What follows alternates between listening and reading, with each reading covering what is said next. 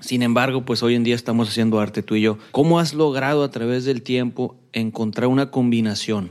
Eso es, digo, no ha sido nada fácil, pero yo creo que lo que entendí es de que en su momento me dijeron en mi casa, estudia una carrera profesional y vas estudiando música a la par. Eso hice, fui estudiando música, me iba a los veranos a algún conservatorio, me iba de repente a algún curso a estudiar algún tema de música que me interesara y siempre busqué, mientras estudiaba la, la carrera profesional, ese, también la carrera musical. Esto es Orígenes este es un podcast para los que quieren emprender.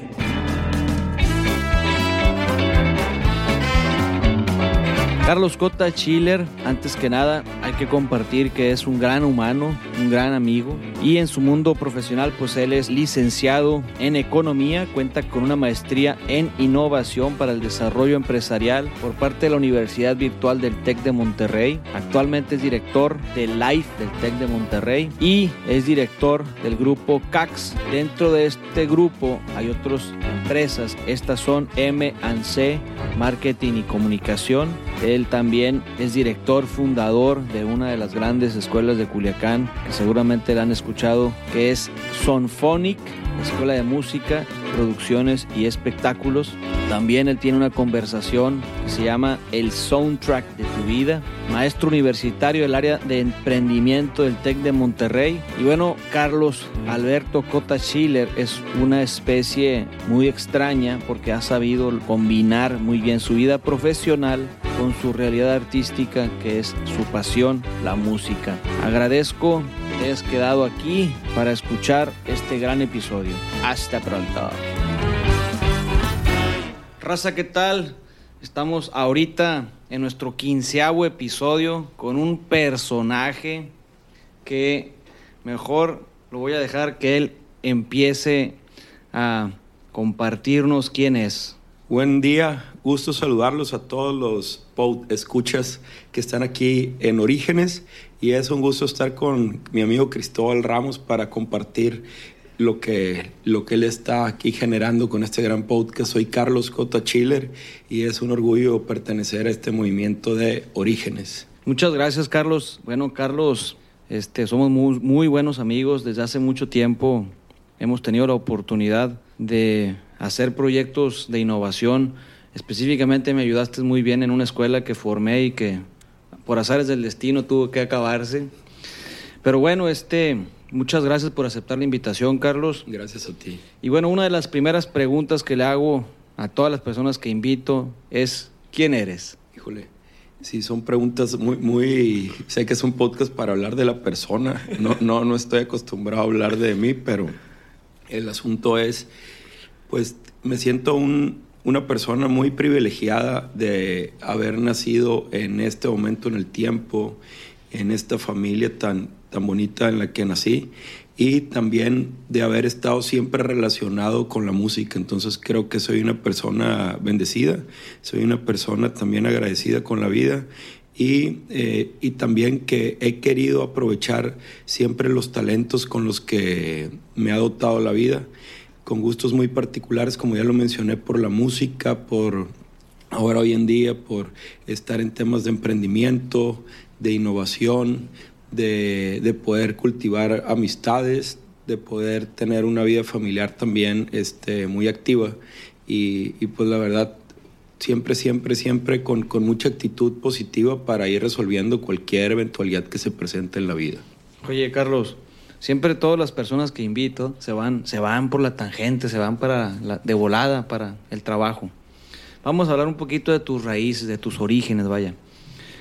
Cuando eras niño, eres el hermano mayor, este, ¿cuántos hermanos son en tu casa?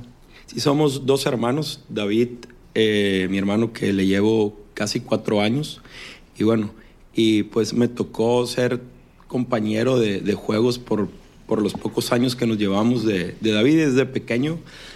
Sinceramente siempre me encantaron mucho los, los juguetes, y me refiero a juguetes como los G.I. Joe, los Rambo, Star Wars, algunos de ellos todavía los conservo y tengo algunas colecciones ahí.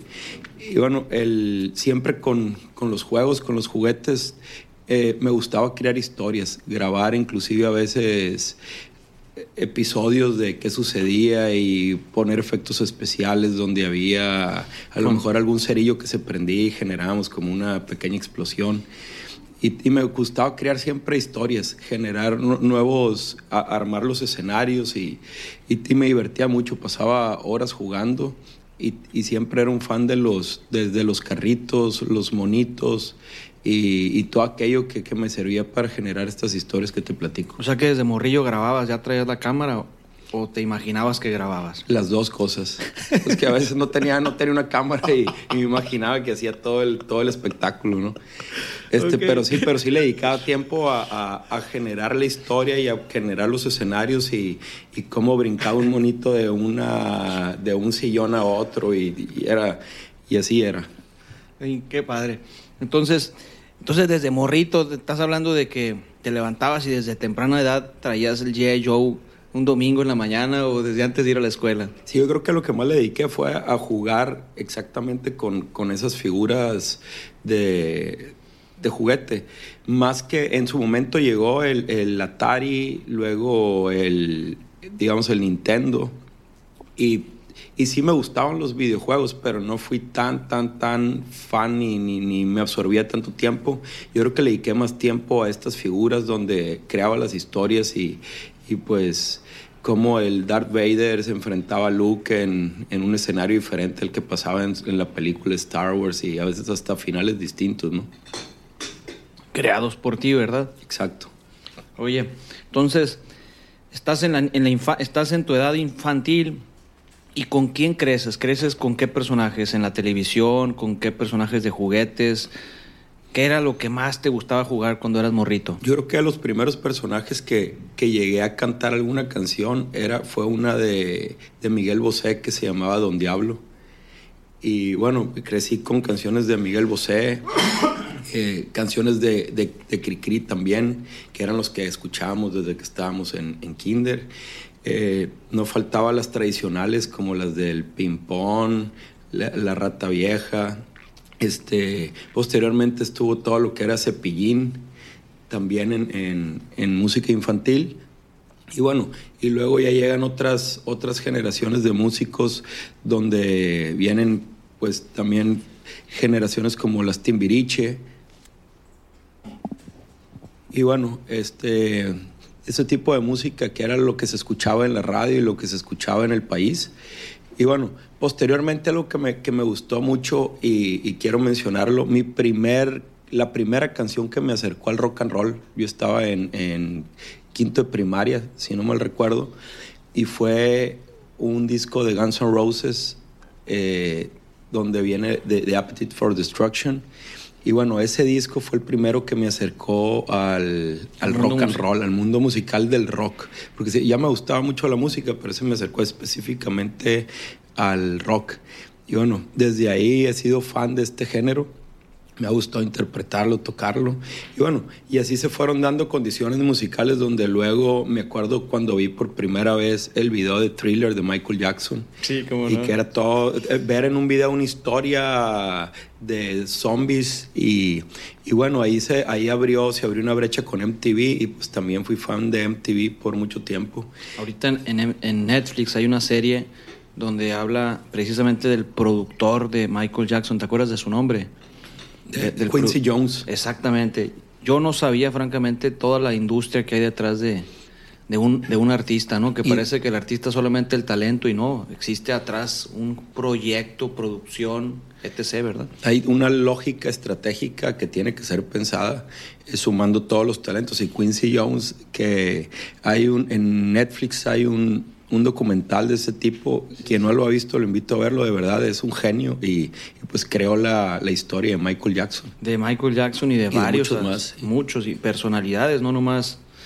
Entonces te, te, mueves, o sea, te mueves en este mundo de los del Timbiriche, del Chabelo. ¿Te tocó Chabelo también? También. Fui de Chabelo, no era tan fan porque de alguna manera, no, no, no sé, no fui este, una persona que se levantara a ver Chabelo los domingos, pero sí me gustaba mucho Burbujas. Ok. Y, y- y el personaje que, que más me gusta de Burbujas eh, era el pistachón, ¿no? Ok, ok. Yo ni ubico burbujas, pero seguramente alguno que otro por ahí sí. Oye, Carlos, entonces te metes a la secundaria, o perdón, entras a la primaria y, y ¿qué es lo que te gusta? ¿Te gusta mucho jugar? ¿Te gusta jugar los tazos? ¿Te gusta...? Porque realmente te gustaba o no te gustaba la escuela. Sí, sí me gustaba. ¿Qué me gustaba de la escuela? Di- disfrutaba mucho el- a mis amigos. Yo creo que de la escuela eso, eso me gustaba mucho, el, el estar en ese ambiente era muy, muy, digamos, matado en el estudio. Ok. Este era muy ordenado con las libretas, este, con los apuntes. es- buscaba que no me fuera mal en las calificaciones. De hecho, usualmente me llegó a ir bien. Y bueno, y disfrutaba de todas las materias. Las matemáticas siempre me han gustado mucho, por ejemplo. Este, me gustaban las materias como filosofía, las clases a veces que nos daban en algún momento de arte. Eso lo disfrutaba mucho.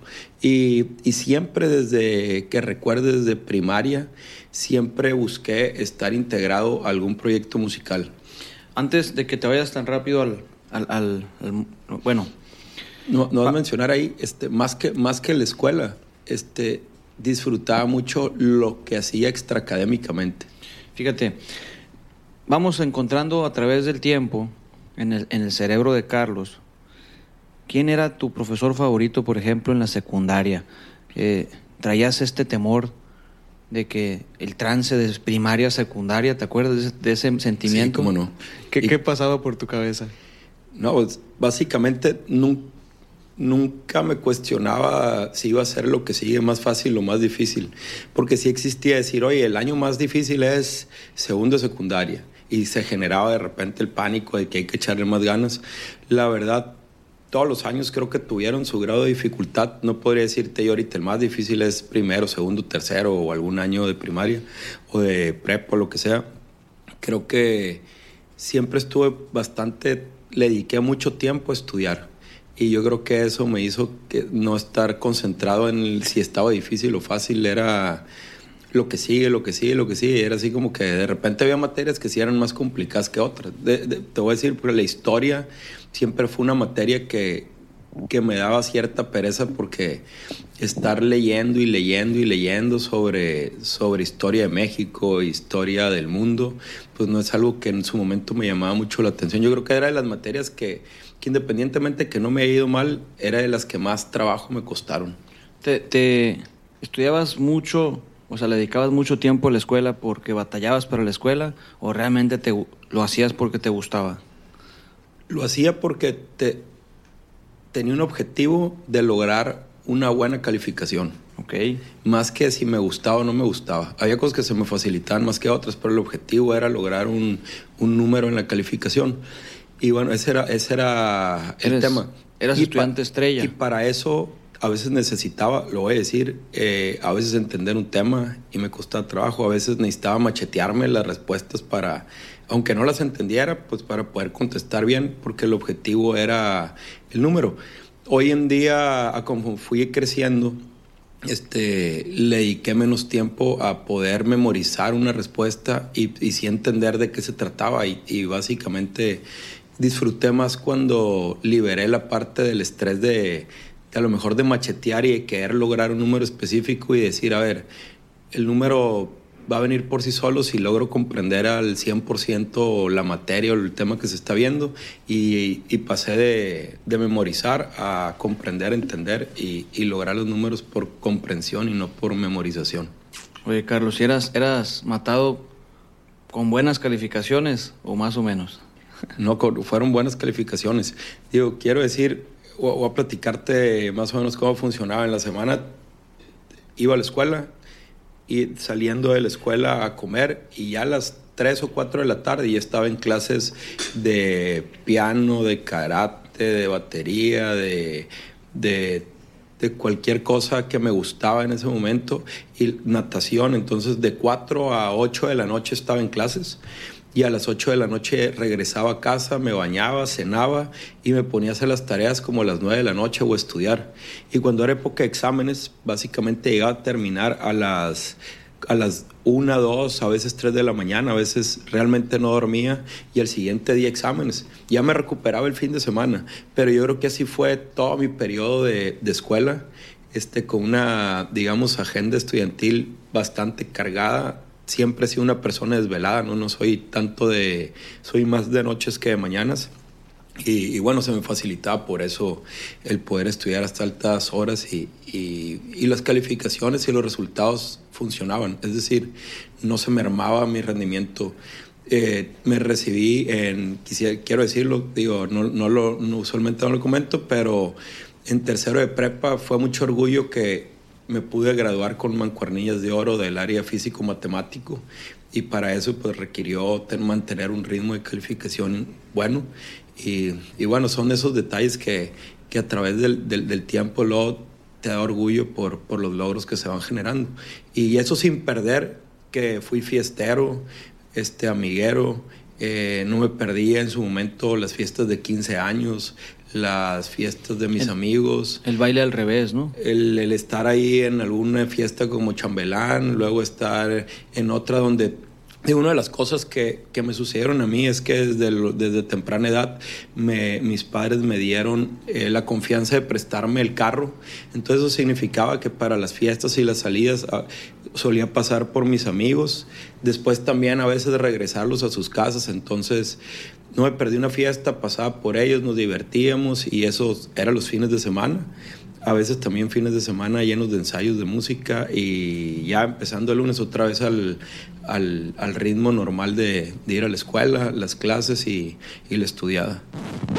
Sí, ya sé, ya sé que interrumpí el episodio. Esta cápsula es una cápsula corta que no va a durar más de un minuto, pero vamos a estar interrumpiendo los episodios a partir de ya para compartirte dos podcasts que la verdad que me han enseñado mucho y quiero recomendarlos también. Hay un gran, gran podcaster que, que más que hablar de podcaster es, es maestro de la voz que se le llama traductores, y estos son traductores de caricaturas, que es Mario Filio, que me gustaría recomendarlo ampliamente para aquellos que les gustan las caricaturas. Francamente, yo ya me aventé todos sus episodios. También hay otro podcast que quiero compartir y quiero recomendar, Cállate y Vende, de Gerardo Rodríguez. Vale la pena escuchar a este cabrón porque es, es, es un güey que te enseña muy bien a cómo vender. Me despido, hasta pronto. Órale, o sea que cuando te ganas las, las mancuernillas de oro en la prepa, era porque eras muy bueno, o sea, me refiero, le dedicaste tiempo para ganarte las mancuernillas. Sí. Eras muy, muy dedicado. Sí, era. Hay personas que dicen, no va a la escuela y va y no abre un libro y, y se saca 100. Y hay gente que es así, no, yo sí necesitaba ir, tomar nota, entender, ir a asesoría, volver a repasar. Este no lo entiendo, pero ahorita no hay tiempo pa, pa, para entender, hay que memorizar. Y entonces usaba una estrategia personal que me funcionaba y, y se lograba el resultado. ¿Esto lo hacías por voluntad propia? ¿Lo hacías porque había presión en casa de sacar buenas calificaciones y la chancla te iba a caer o qué? Claro.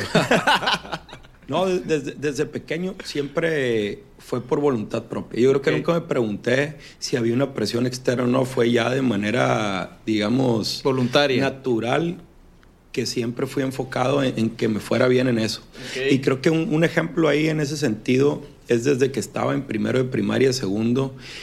En mis primeros trabajos estuvo mi madre siempre a un lado revisando cómo hacía las cosas y a veces ella me sugería o en ocasiones me llegó a apoyar en por ejemplo, tenemos que hacer una maqueta y me decía, mira, de así, así, y quedó una maqueta que decía, wow, este, gracias por ayudarme. Entonces vi que el nivel de lo que podía, se podía dar necesitaba meterle calidad, o sea, había que hacer las cosas bien y, y así le hice. Okay. Ya el resto de la escuela me dediqué a, a buscar que salieran bien. Entonces, estando en la prepa, ¿te das cuenta que quieres estudiar música o desde que estabas en la secundaria?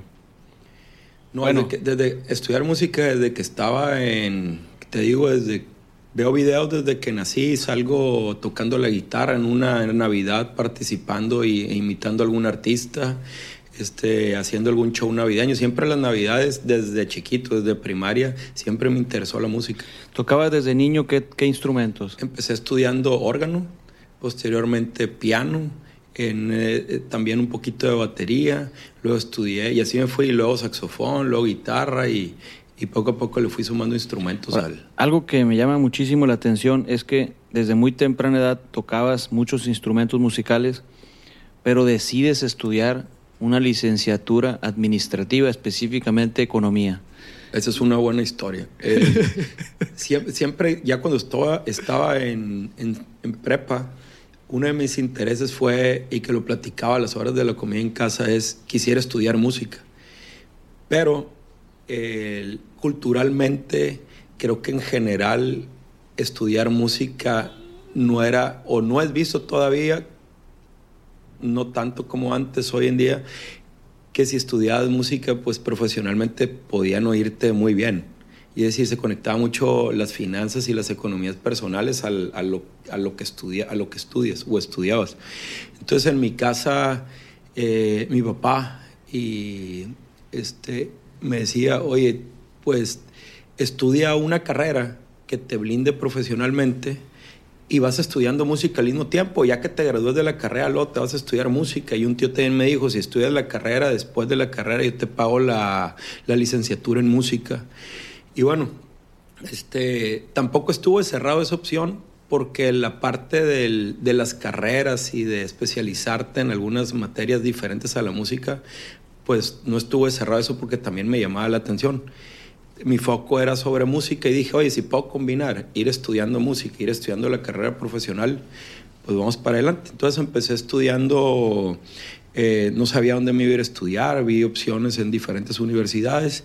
Finalmente, eh, por recomendaciones también eh, familiares, por, por las condiciones en las que había en ese momento, se abrió una oportunidad de estudiar en el TEC de Monterrey aquí en Culiacán y decidí, eh, porque no sabía realmente ni qué estudiar, porque me gustaban muchas cosas, pero me dijeron, oye, pues ingeniería industrial y te vas a blindar ahí de, porque es como un administrador con casco, le decían, y bueno, y ve de todo, entonces te va a servir para que intervengas en muchas áreas.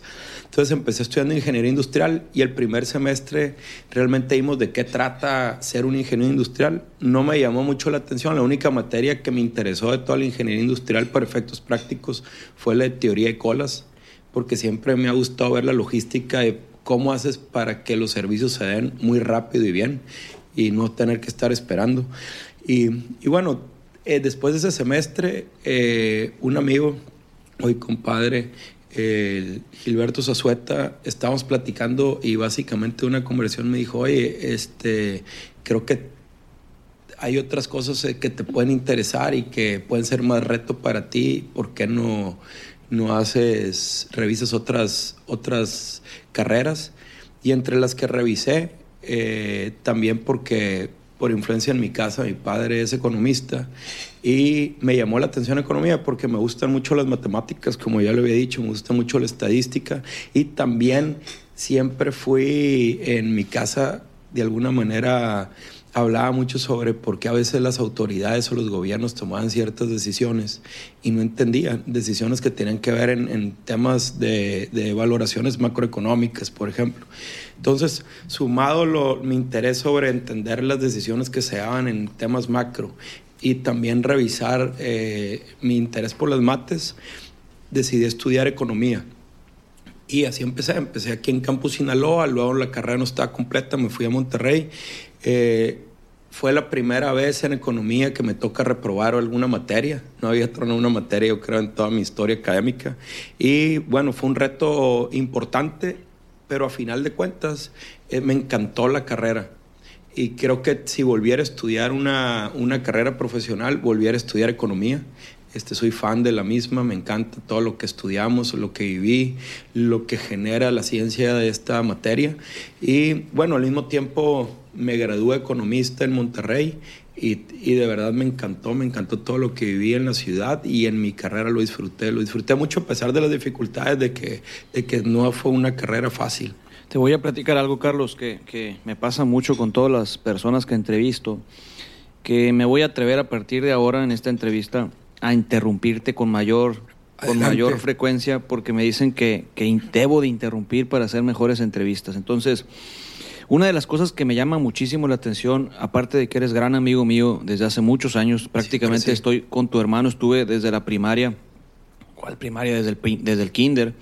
Y, y curiosamente después me acuerdo muy bien, antes de irme a la carrera, a estudiar la prepa a Estados Unidos, me escribiste una carta muy bonita que te agradezco muchísimo, que me fui a Estados Unidos y, y ahí la tengo todavía y la conservo, que hablabas un poquito de la vida es una melodía, algo así. Entonces, una de las cosas que me llama muchísimo la atención de tu persona es la facultad que tienes para crear música y trabajas en el mundo administrador, por así decirlo. O sea, encuentras una combinación magnífica y, y tienes un o sea, y, y tienes dos currículums, el currículum profesional para que te contrate una empresa y, y tienes el currículum artístico, o sea, cosa hoy en día muy extraño, me identifico muchísimo contigo, yo me tuve que ir por la línea administradora porque el, el- el mundo del arte no me generaba, ¿no? Sin embargo, pues hoy en día estamos haciendo arte tú y yo. ¿Cómo has logrado a través del tiempo encontrar una combinación? Digo, no ha sido nada fácil, pero yo creo que lo que entendí es de que en su momento me dijeron en mi casa, estudia una carrera profesional y vas estudiando música a la par. Eso hice, fui estudiando música, me iba a los veranos a algún conservatorio, me iba de repente a algún curso a estudiar alguna, algún tema de música que me interesara y siempre busqué, mientras estudiaba la, carrera profesional, ese, también la carrera musical. Y bueno, sí fue que ya graduado y ya en el campo de la vida laboral, digo, oye, ¿cómo voy a usar lo que conozco del campo profesional en poder impulsar la vida artística? Y eso creo que fue una ventaja donde puedo de alguna manera darle sentido emprendedor a los proyectos artísticos que se me presentaban o que se me ocurrían. Y entonces a partir de ahí, ejemplo, cuando llegaba a alguna reunión a platicar algún proyecto, usualmente en el medio artístico a veces pasa que eh, la persona presenta su proyecto y artísticamente está muy bien planteado. Sin embargo, a veces necesita de plantear cuál es, cómo sí se va a realizar, porque la persona que a veces lo va a patrocinar o la que lo va a comprar, pues puede decir, está muy bonito, pero a ver, ¿cómo vamos a usar los recursos? Vamos a obtener una ganancia. ¿Cómo vamos a impactar? cuál es el objetivo social, el objetivo particular y todos esos detalles de poder plantear un esquema de comunicación, de mercadotecnia, administrador, de finanzas, fiscal, eh, em, de emprendimiento, todas esas herramientas me ayudaban a poder poner sobre el escritorio pues todas las posibilidades y, y tener muy completos los proyectos. Y me da también a mí mucha visión para poder saber cómo se satisfacía un, pat- un patrocinador, cómo se satisface un cliente, porque hay que recordar que muchas de las personas que intervienen a veces no, son, no, no tienen esa sensibilidad, digamos, artística y sí tienen una sensibilidad administrativa. Entonces había que plantear las cosas desde otros ángulos y yo creo que eso me ayudó para poder hacerlo. Vamos hablando un poquito de tu área artística. Tienes un grupo musical que se llama, ¿cómo se Ah, llama? Este es un grupo que, del cual me, eh, me siento muy bien ahí, aprendo mucho de ellos, son grandes músicos, de verdad los respeto, los admiro. Se llama La Lista de Chiller. Y bueno, en un principio la banda no tenía nombre, después le pusimos otro nombre, y, pero me tocaba a veces armar las listas de, de las canciones que teníamos en el repertorio, lo que íbamos a tocar, y, y se fue diciendo la lista del Chiller, la lista, y, y al final se quedó como nombre que se corrió la voz ahí, la lista de Chiller, hasta que lo oficializamos de esa manera Se llama y es un grupo de que interpretamos fusión, donde vemos desde ritmos de mucho de funk, de hip hop, de soul, eh, a veces mezclamos un poquito también el rock fusionado con tendencias yaceras o jazzísticas y así se fue dando, se fue dando la banda. Tocamos usualmente covers en donde vamos dándole un sentido de nuestra propia versión o arreglo a la canción y así evolucionó la banda.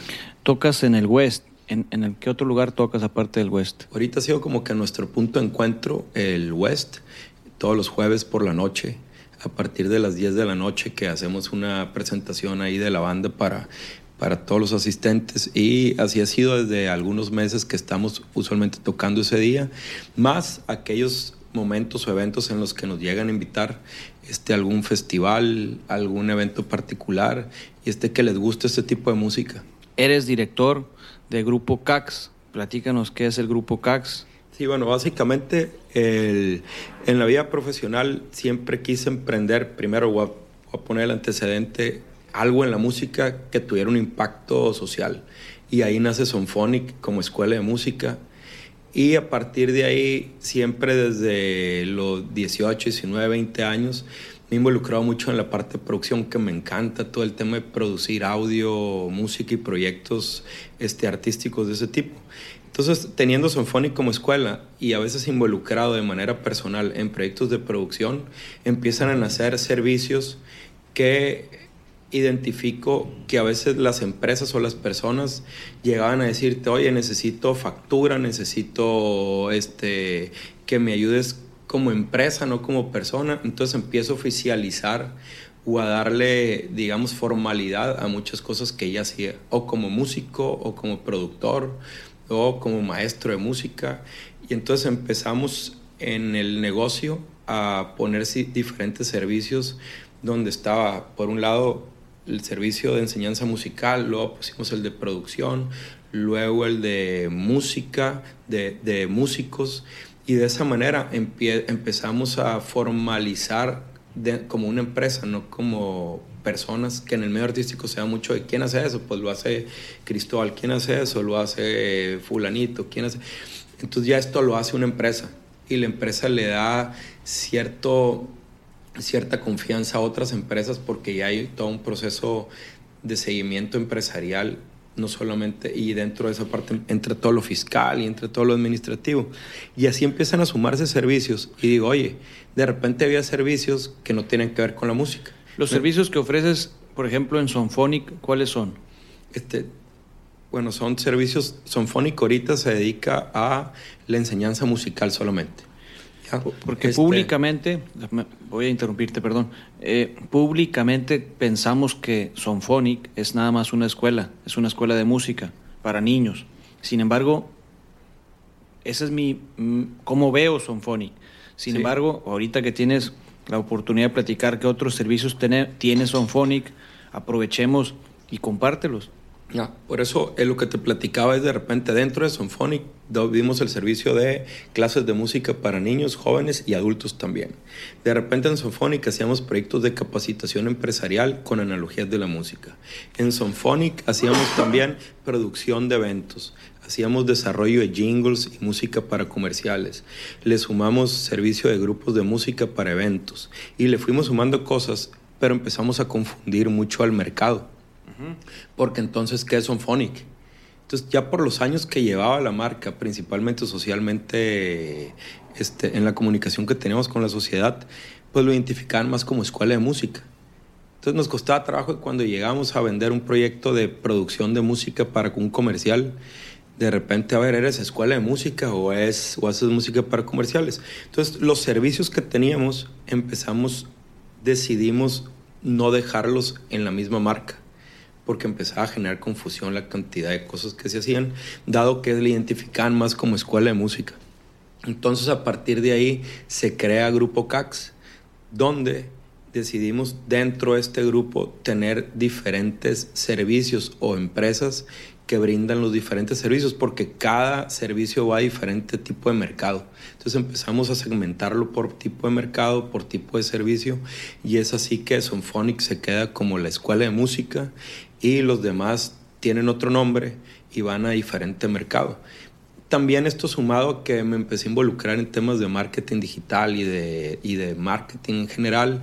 Hacemos alianza con otra, una empresa en Monterrey que se llama MNC y empezamos a tener la región Sinaloa. ¿Qué, qué es eso? Porque, porque parece que es una agencia de publicidad, pero yo no sabía hasta que me mandaste la información. Sí. ¿Qué es MNC? MNC, que significa marketing y comunicación, y es una empresa dedicada, nace primero dedicada al marketing digital, donde diseñábamos desde una página web, la estrategia de redes sociales, la oficialización de sus redes sociales y el objetivo de, de ese marketing digital en un principio era ayudarte en las ventas y en posicionamiento de marca a través de herramientas digitales. Hoy en día te has dado cuenta que eso fue una, o sea, fue, evidentemente cuando empiezas todo el mundo piensa que vas a ser un buen, un buen empresario, un buen exitoso. Al día de hoy que ya llevas cuánto tiempo con ellos MNC, ¿cómo les ha ido? Este, bien, así ha sido todo para mí también un aprendizaje. ¿Por qué lo pregunto? Porque estás especializado en redes sociales, entonces qué tan verde o qué tan maduro está Sinaloa, Culiacán específicamente, para invertir en redes sociales? Está mucho mejor que antes, porque al principio el tema de las redes sociales era que tú dijeras, somos una empresa de marketing digital, era así como que, wow, lo nuevo, este, me interesa. Y cuando te metías a ver el, el cuánto se invertía en el tema de las redes sociales, pues ya las costumbres de las empresas y los presupuestos iban más hacia el marketing tradicional. Y a lo mejor tenían muy altos presupuestos invertidos ahí, pero como lo que venía digitalmente, muchas de las herramientas son para efectos prácticos gratuitos, como el Facebook, tú generas una cuenta de Facebook y la puedes usar y no te va a costar una renta ni nada. Entonces había cierta, de alguna manera, el, empresario decía, esto me funciona en lo tradicional, quiero entrar a lo digital, pero no, no quiero invertir mucho porque vamos a experimentar a ver si funciona. Entonces, dar el paso, y los entiendo, pues era muy complicado de pasar de lo tradicional a lo digital, pero poco a poco se ya la misma vida laboral, lo que sucede en el campo profesional, ya ha demostrado que lo que hoy funciona principalmente cuando tus mercados son generaciones jóvenes, es estar en las redes como Instagram, como Twitter, como Facebook, como YouTube. Y se han abierto los presupuestos de las empresas a invertir más hacia lo digital. Y también las agencias de marketing en general, antes decían, oye, soy una agencia de marketing, pero también hago redes sociales. Y hoy en día si tú buscas una agencia de marketing, tú ya esperas que tenga lo de redes sociales. O sea, ya no dices, y además hacer redes sociales. Creo que esa evolución ya ocurrió y nosotros por eso migramos de ser una agencia de marketing digital a una agencia de marketing. Creo que hoy en día ya los empresarios están dispuestos a invertirle más a las redes. El marketing tradicional creo que sigue siendo en su mayoría donde se va, se va el 80% digamos del presupuesto, pero si antes invertían un 5% del presupuesto en marketing digital, hoy invierten mucho más, y, pero todavía el tradicional creo que sigue siendo el que se lleva la mayor taja del pastel. Que vamos a, a brincar a otra carpeta, porque hablar con Carlos es abrir otras carpetas, porque tiene muchas carpetas. Tienes una conferencia sí. que se llama, tu, tu conferencia se llama El Soundtrack de tu vida. Así es.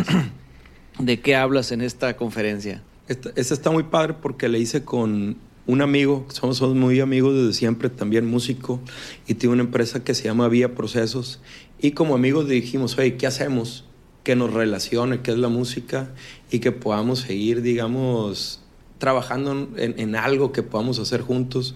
Y surge la idea de hacer un, una conferencia primero que se llama, así como lo mencionaste, el soundtrack de tu vida. Y el objetivo es poder platicar con personas, con empresas y dar toda una temática donde le queremos dar sentido a la vida de las personas a través de analogías con la música. Es decir, hagas lo que hagas, tu vida tiene sentido, tu vida es para que trasciendas. Entonces, aprovecha lo que haces en tu vida personal, en tu vida laboral y a través de analogías con la música es hacerte reflexionar sobre lo que puedes hacer para que tu vida sea trascendente. Y de eso trata la plática y le evolucionamos a un taller donde ya se vuelve un poquito más práctico y hay resultados tangibles, donde las, las personas o las empresas puedan de alguna manera ya marcar una idea mucho más clara sobre esa reflexión. Me, haces pensar en, en lo siguiente, vaya, porque estoy como conectando los puntos ahorita de toda la información que me has dicho. O sea, tu core business, ¿cuál es?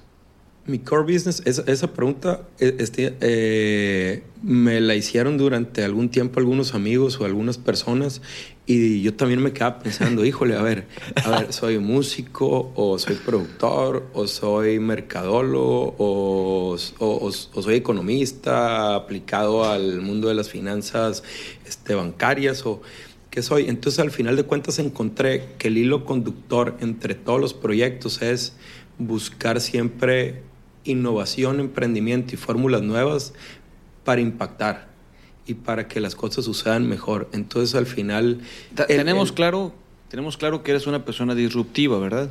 Sí. O sea, porque eres profesor, porque eres eh, empresario de una escuela y también de una casa productora. Eres director de, del TEC de Monterrey, Live. En Live.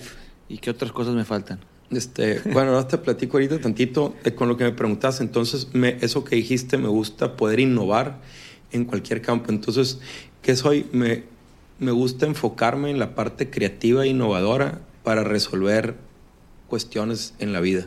Ok. Sí, en mi vida personal, en la vida laboral, en, lo, en donde, donde me presente, me gusta siempre poder, si voy a aportar algo, es tratar de aportar creatividad y estrategias que resuelvan una problemática un área de oportunidad. Y así lo aplico en la música y en el marketing y en todos los demás temas.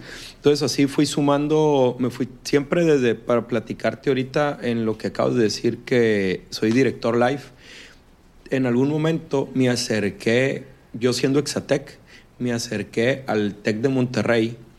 Te quiero eh, interrumpir, perdón por la interrupción, pero sí prefiero preguntarte, ¿cómo llega a tu vida la relación con el TEC de Monterrey, porque a lo mejor para entender cómo fue que llegaste a, obtener el título de director live del TEC de Monterrey, que hasta el término live para mí y yo creo que para varios es, es una novedad. Yo soy graduado del TEC de Monterrey y no conocía ese término. Entonces, ¿cómo es tu relación con el TEC de Monterrey? ¿Cómo llegas a pertenecer ya a la comunidad independientemente de que hayas sido estudiante? Bueno, estando ya en Culiacán, yo estoy en Monterrey, regreso a Culiacán y ya años después eh, busco, este, siempre, siempre me ha gustado estar relacionado con, con, la comunidad universitaria y emprendiendo el negocio de Sonfónica en aquel momento.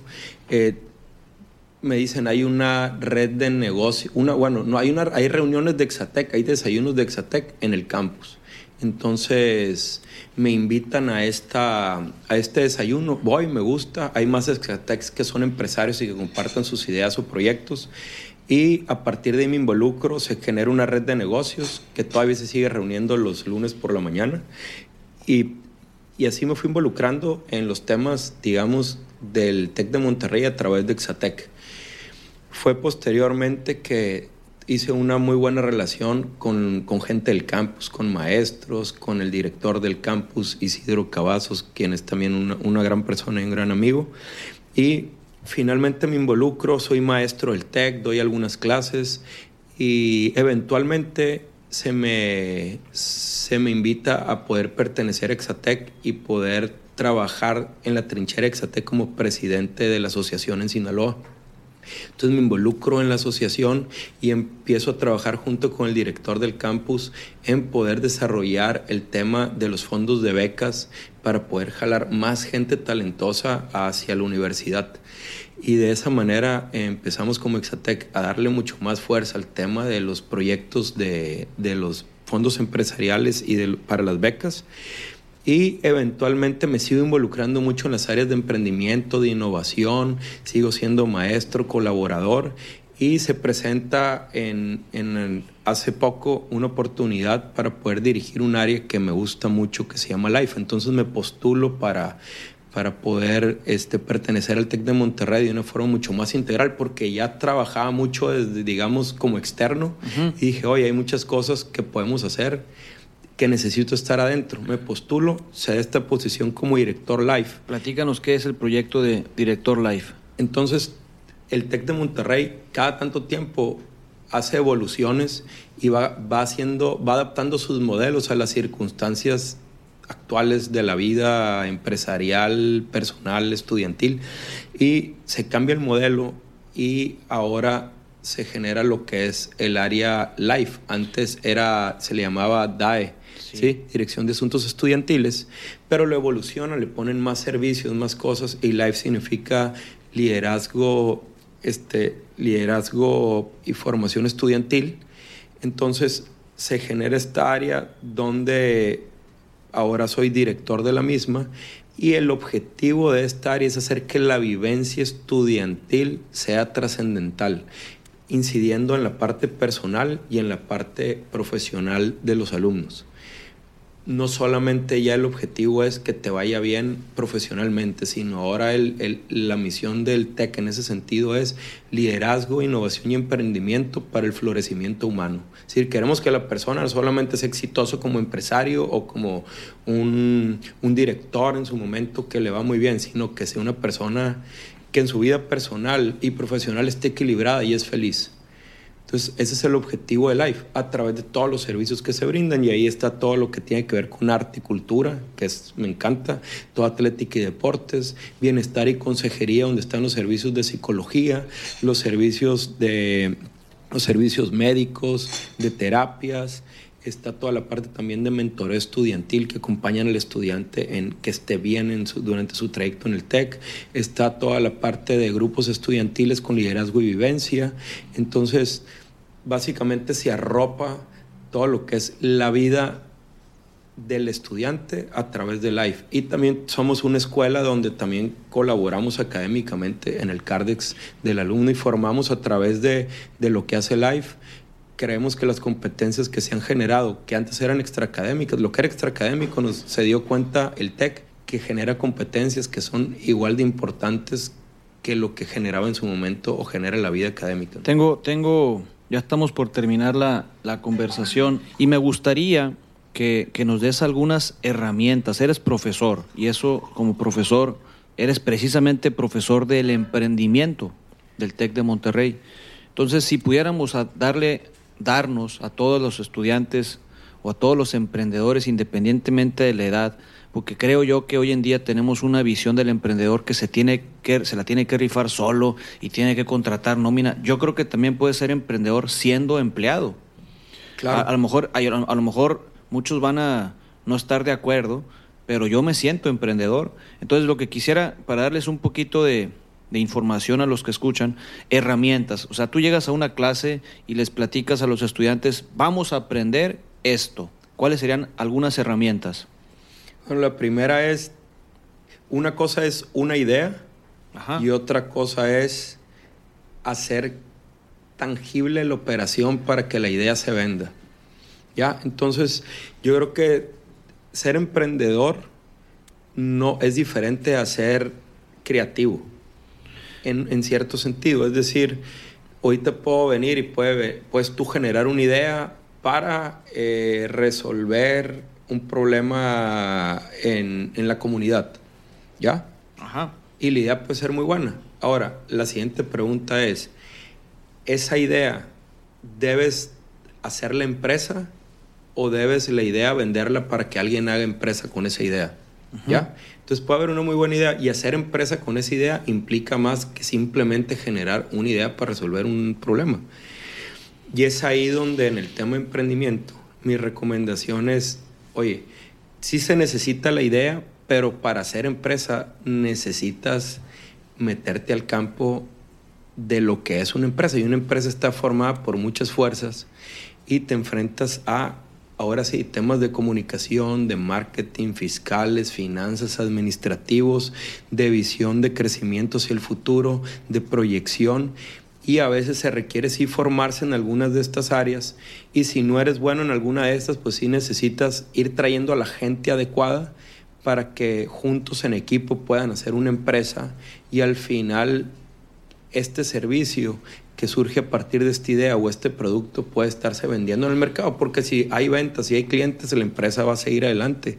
Si no hay clientes y no hay ventas, por mejor que sea la idea, pues no va a pasar, no va, no va a funcionar. Entonces, pudiéramos decir que la primera es una idea, tienes que tener una idea. Sí. La segunda es, tienes que ver si afuera alguien quiere el producto de tu idea. La tercera es, tienes que ocupas un equipo, es decir, ocupas un equipo de comunicación, una, una visión, una proyección, la parte fiscal, la parte financiera, y, y, una cuarta herramienta es encontrar al cliente. Así es. Entonces, lo que quiero decir es, no hay que confundir ser emprendedor con ser un buen generador de ideas. es cosa muy diferente. ¿Un emprendedor para ti quién es? Un emprendedor es aquel que toma una idea, Ajá. sea suya o no, Ajá. y la convierte en un proyecto tangible que sí llegó a resolver para lo que fue crear la idea. Tú cuando eres profesor, ¿qué les enseñas a los estudiantes? Porque... Estoy siendo emprendedor desde el punto de vista, eh, digamos, empresarial. Ok. ¿Ya? Porque emprendedor en el significado amplio es muchas más cosas que... Esa es una aplicación de empresa. Ok, perdón, entonces, Pero te- sí. te- dime, dime, te, te- me, quedé, me, que- me quedé, me quedé ciclado con la pregunta. Si yo fuera, o sea, yo realmente quisiera ir a tus clases porque no, no necesito ser estudiante de preparatoria o de carrera para, para aprender a ser emprendedor. Y, y- repito un poquito lo que dije anteriormente.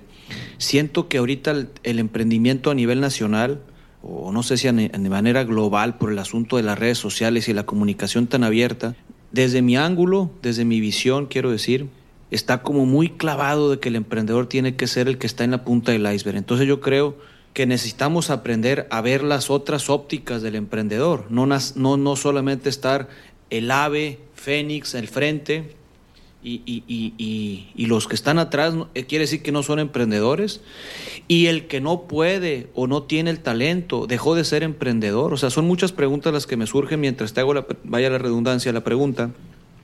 Como ayúdanos a abrir el panorama del, del emprendedor y qué, y la segunda pregunta es, ¿qué, ¿qué aprendemos siendo, teniendo una clase contigo en el emprendimiento? Ok, la primera es las... Una muy buena pregunta en si dejamos de ser emprendedores o no. Yo creo que el ADN de las personas hacen que independientemente le haya funcionado un proyecto, una empresa o no, eso no los hace que dejen de ser emprendedores. Yo creo que no siempre todos los proyectos funcionan. Si no te funcionó uno, eso no te hace no ser emprendedor. Ser emprendedor es una forma de vida en el campo, digamos, profesional, no solo personal. Tú haces, un proyecto, no funciona, luego vas a hacer otro, luego vas a hacer otro, a lo mejor vas a trabajar en una empresa, una institución y dentro de esa empresa vas a seguir buscando cómo tangibilizar buenas ideas para que funcionen y resuelvan problemas. Y eso te hace ser emprendedor. Eso es lo que te, te genera siendo, ese ADN. siendo empleado puedes ser emprendedor. Sí. O sea, fran- francamente, me quiero meter a fondo aquí contigo. Yo quisiera darle el mensaje a la gente que está afuera Sí. de que el emprendedor no es solamente el que está como director general. Ahora, lo que quiero decir es, voy a diferenciar ahí porque la pregunta Eh, Por- que es, oye, alguien perdón, que trabaja una empresa. Me, estoy Perdón. apasionando igual que tú. Muy Pero, bien. pero yo vengo, vengo, digamos, del ICAMI, viendo, viendo, estu- viendo es- estudiantes de mandos medios, y, y a veces me da la impresión que somos más directores nosotros, los mandos medios, porque estamos resolviendo constantemente problemas e- y, estamos y estamos creando problemas porque que queremos crear problemas para resolver los problemas, vaya la redundancia. Así es. Entonces, yo quisiera que me ayudes a- con esta idea, y disculpa que, me- que te interrumpa, que, que abramos esta, esta brecha también de darnos cuenta que no necesito ser el jefe, que no necesito, aparte, si eres el jefe, ¿en cuántos problemas te estás metiendo? A mí el otro día me preguntaba en una junta de consejo, no sabes lo que estás pidiendo, Cristóbal. Quería yo, eh, estaba solicitando la dirección, ¿no? Sí. Yo quiero ser director, yo quiero ser director. Y me dijo, y me dijo un asesor, no tienes idea lo que estás pidiendo, cabrón. O sea, con otras palabras, ¿no? Lo estoy disfrazando muy bonito ahorita. Porque realmente son un- una serie de problemas y de estrés que tienes que manejar siendo director general. Y estamos como bien clavados con el emprendimiento, con el tema de ser disruptivo y, y ser emprendedor y ser emprendedor.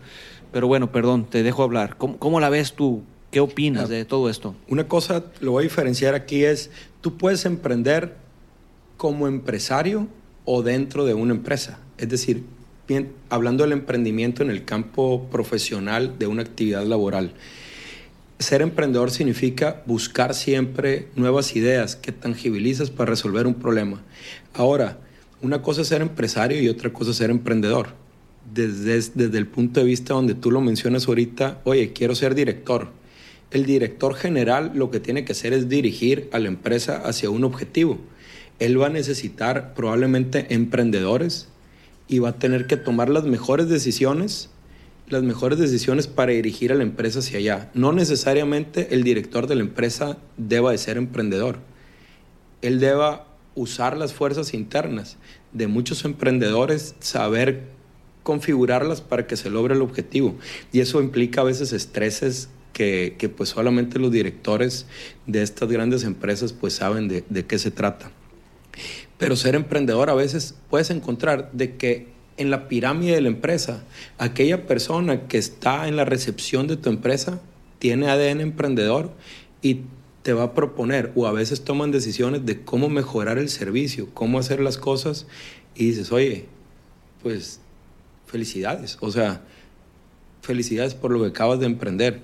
Y a veces las personas, todos tenemos, el, sinaloense es muy creativo, muy echado para adelante. Entonces esa, esa, esa, suma de creatividad con echado para adelante nos vuelve a veces emprendedores de ADN nato, casi, casi. Entonces, contestando esa pregunta, espero que, que esté más clara entre ser director, empresario y, y emprendedor. Ajá. Y también otro perfil de inversionista y son diferentes. Creo que tú tienes, vamos a atrever a decir esto, creo que tú eres una persona emprendedora. Este, el tema de si vas a ser director o no de, de, de, la empresa familiar en la que estás, el tiempo lo, lo dirá de acuerdo a, tu, a, lo, a lo, que a, Ahorita ya no la quiero, ¿no? Sí. En, en, su momento lo pedí, pero... Sí, y a veces te la dan, a veces sin quererla, ¿no? Este, pero creo que tú con el perfil de emprendedor puedes hacerle mucho bien a la empresa de tu familia y a los proyectos que estás haciendo como este podcast. Ok, entonces, digo, no, no se trata de gracias por los consejos, pero, pero no, no era por ahí la pregunta. Ya. este, si nosotros te quisiéramos, a mí por ejemplo, que me ayudaste cuando empezamos a estructurar un proyecto que tuve, si te quisiéramos, o sea, lo que quiero decirte es, pudieras ofrecer un servicio de jóvenes que quisieran aprender a emprender y que se requiere algo así como, no sé si hoy en día ya está obsoleto el plan de negocios o dejó de ser atractivo el plan de negocios para emprender. ¿Nos pudieras tú ayudar, pero con algún taller o invitarnos, no sé si el TEC de Monterrey nos lo permita, tomar una clase contigo? Este, digo, este, gracias por, por, la, por la invitación. Digo, te puedo dar desde mi experiencia o lo, o lo, que logro tener o invitar a la gente adecuada a veces para, de acuerdo al tema de quién resolver hacerlo. De hecho, nomás mencionando, el grupo CAX está ahorita ya puse servicio como de, de, de asesor para ese tipo de, de, cuestiones, tanto de una empresa como de grupos.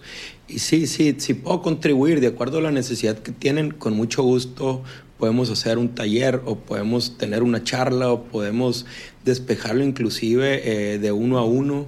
Okay. Este, sí, sí, sí lo podemos hacer. Ok.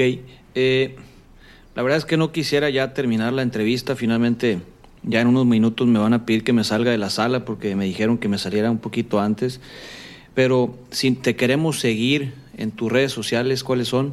Este, no, no, quiero, quiero, decirlo antes, sí tengo redes sociales, no soy muy activo en las redes, pero tengo Facebook como Carlos Alberto Cota Chiller, Instagram también, este, pueden buscar como Carlos Chiller, creo que está ahí en Instagram, eh, tengo Twitter también y eh, quisiera decir, ahorita estamos evolucionando este, como empresa y estamos ahorita a punto de cumplir 10 años desde que nace Symphonic, pero Grupo CAC se suma en el tiempo y en febrero va a estar al 100% ya el, la página web donde vienen todos estos servicios, que es grupocax.com, grupocacs.com, ahí van a poder tener directamente conexión con, con las empresas, con los servicios que damos y también con Carlos Cota Chiller y también acceso de ahí directo a mis redes sociales. Entonces al entrar a la página van a poder tener contacto con las empresas o con un servidor también. ¿Te gustaría compartir eh, la visión 2020 de Grupo CAX? Este, estamos ahorita terminando de afinar ese detalle. Okay. No quisiera ahorita adelantarme hasta que por eso en febrero va a estar ya todo listo. Este... Pero, sí, pero sí quisiera adelantarte algo. Lo que queremos es que lo que hacemos como grupo tenga un impacto de transformación social. Creo que, creo que abarqué casi en muy Mucho. poco tiempo la mayoría de tu información que me gustaría volverte a invitar francamente. A, a, un segunda, a una segunda entrevista y que hablemos solamente del emprendimiento. ¿Aceptas la segunda Con todo gusto, sí. Preparamos lo que, lo que tú digas y si lo podemos abordar, lo puedo abordar con mucho gusto. Bueno, esta, esta es la última, estas son ya, digamos, una sección de preguntas y respuestas y, y siéntete libre de responder. Un día común por la mañana, ¿qué es lo que haces? Tomar café. Ok. ¿Tu película favorita? Se llama, es una película francesa que la traducción del francés al español es Juego de Niños, pero comercialmente se vendió como Atrévete a amar. Y tengo una segunda de una vez a- que se llama Noche de Paz. ¿Algún libro que, el libro que más has disfrutado? Hay uno que particularmente me gusta mucho de Jim Collins que se llama Good to Great. Y, eh, y hay otro que me, me encantó que se llama El sonido de los Beatles, que escribió el ingeniero y productor de ellos durante mucho tiempo. ¿Algún video que nos sugieras? El- a los que les gusta mucho el tema del, del mundo del espectáculo, ver el, el de Quincy Jones en Netflix, este les recomiendo el documental de esta persona. Tu frase. Híjole, buena pregunta. No, no sé cuál es mi frase. Eh, tu color. Mi color es el, el azul. el- fíjate, me encantan el azul, el verde y el rojo. ¿A quién admiras? Híjole, admiro muchas personas. Este, me gustaría decirlo, admiro desde mi casa, mi familia, mis padres. ¿Coleccionas algo? Colecciono música. Hoy en día pues tengo que coleccionarla digitalmente porque ya, ya han cerrado las grandes corporaciones y tiendas donde pues ya mi colección de discos y CDs y todo, ahí se, ya lo tengo que digitalizar. Pero sí colecciono música. Ok, si volviera a vivir una persona, ¿quién sería? ¿Qué harías y qué le preguntarías? Te la contesto en la siguiente entrevista. Muy buena. No, no quiero quemar el cartucho. Sí. Ok, y ya para terminar, una palabra. Una palabra. Trascender. Muchísimas gracias Carlos por haber aceptado la invitación. Un fuerte abrazo a todos y nos vemos en el próximo show. Muchísimas gracias Raza por haberte quedado en este episodio con Carlos Cota, que estamos por hacer un curso que vamos a hacer este año próximo. Ahí te vamos a estar informando por las redes sociales. Síguenos en nuestras redes Orígenes Podcast en Instagram y comparte este episodio a tus amigos que quieren, que quieren emprender, a los amigos del grupo de la prepa, a los amigos de la carrera, a los amigos de trabajo. Mándalo, seguramente les va a gustar. Nos vemos en el próximo show.